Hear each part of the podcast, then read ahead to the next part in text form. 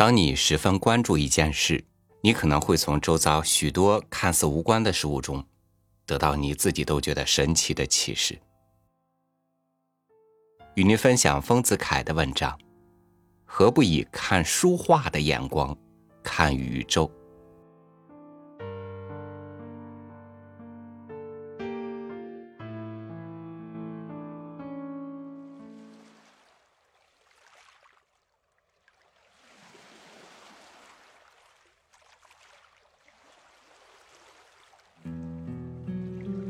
宇宙是一大艺术，人何以只知鉴赏书画的小艺术，而不知鉴赏宇宙的大艺术呢？人何以不拿看书画的眼来看宇宙呢？如果拿看书画的眼来看宇宙，必可发现更大的三昧境。宇宙是一个浑然融合的全体，万象都是这全体的多样而统一的诸相。在万象的一点中，必可窥见宇宙的全体，而森罗的万象只是一个个体。伯雷克的《一粒沙里见世界》，孟子的。万物皆备于我，就是当做一大艺术而看宇宙的吧。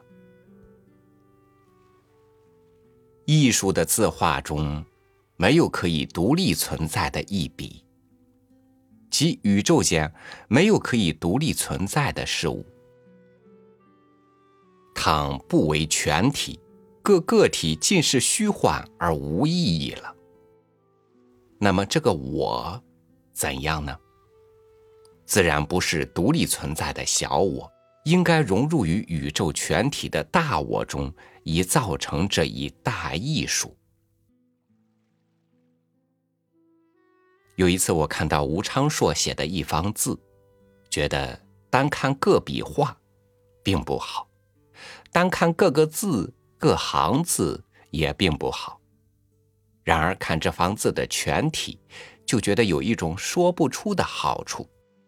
单看时觉得不好的地方，全体看时都变好，非此反不美了。原来艺术品的这幅字，不是笔笔字字行行的集合，而是一个融合不可分解的全体。各笔各字各行，对于全体都是有机的。即为全体的一员。字的或大或小，或偏或正，或肥或瘦，或浓或淡，或刚或柔，都是全体构成上的必要，绝不是偶然的。即都是为全体而然，不是为个体自己而然的。于是我想象。假如有绝对完善的艺术品的字，必在任何一字或一笔里已经完全表出全体的倾向。如果把任何一字或一笔改变一个样子，全体也非统统改变不可。又如把任何一字或一笔除去，全体就不成立。换言之，在一笔中已经表出全体，在一笔中可以看出全体，而全体只是一个个体。所以，单看一笔、一字或一行，自然不行。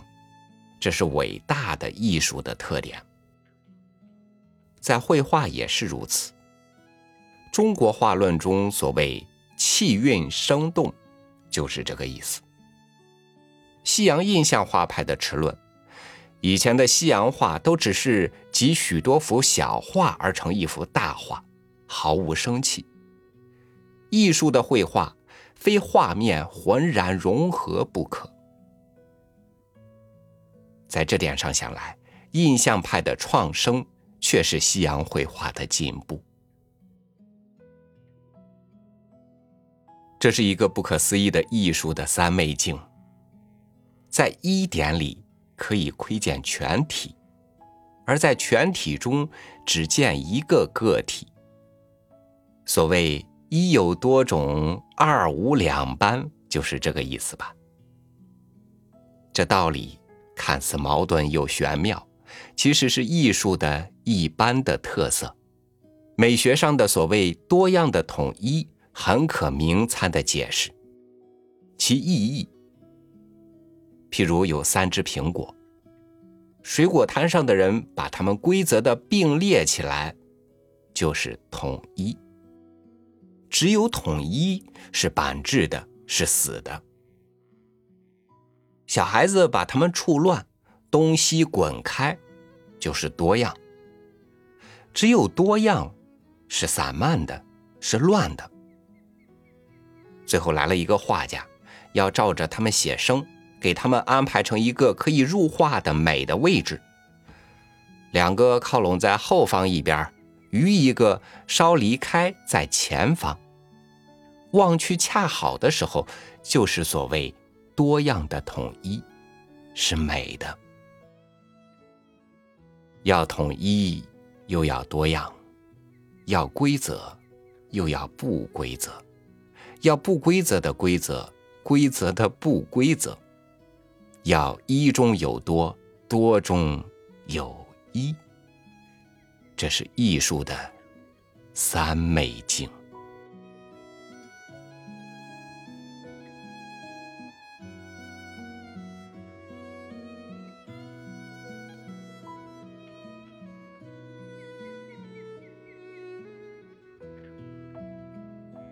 世事纷繁搅扰，充满偶然和变数，我们就生活在这样的世界，努力的把散乱的生活加以规整，期待着在无尽的可能中实现自己向往的可能。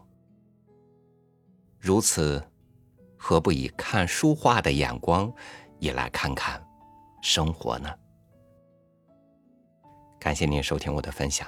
欢迎关注微信公众号“三六五读书”，阅读文章文字版本，收听更多主播音频。我是超宇，祝您晚安，明天见。